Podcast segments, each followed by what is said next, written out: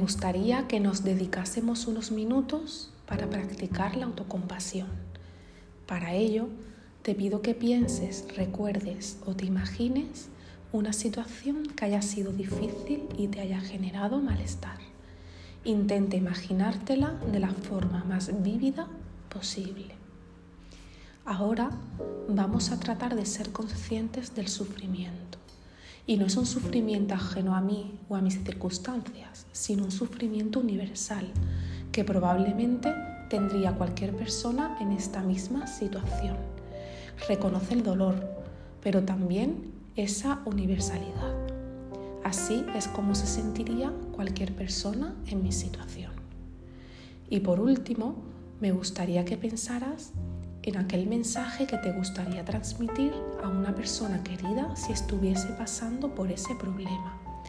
Seguramente le hablarías desde el cariño y la compasión, haciéndole sentir mejor. Transmítete ese mismo mensaje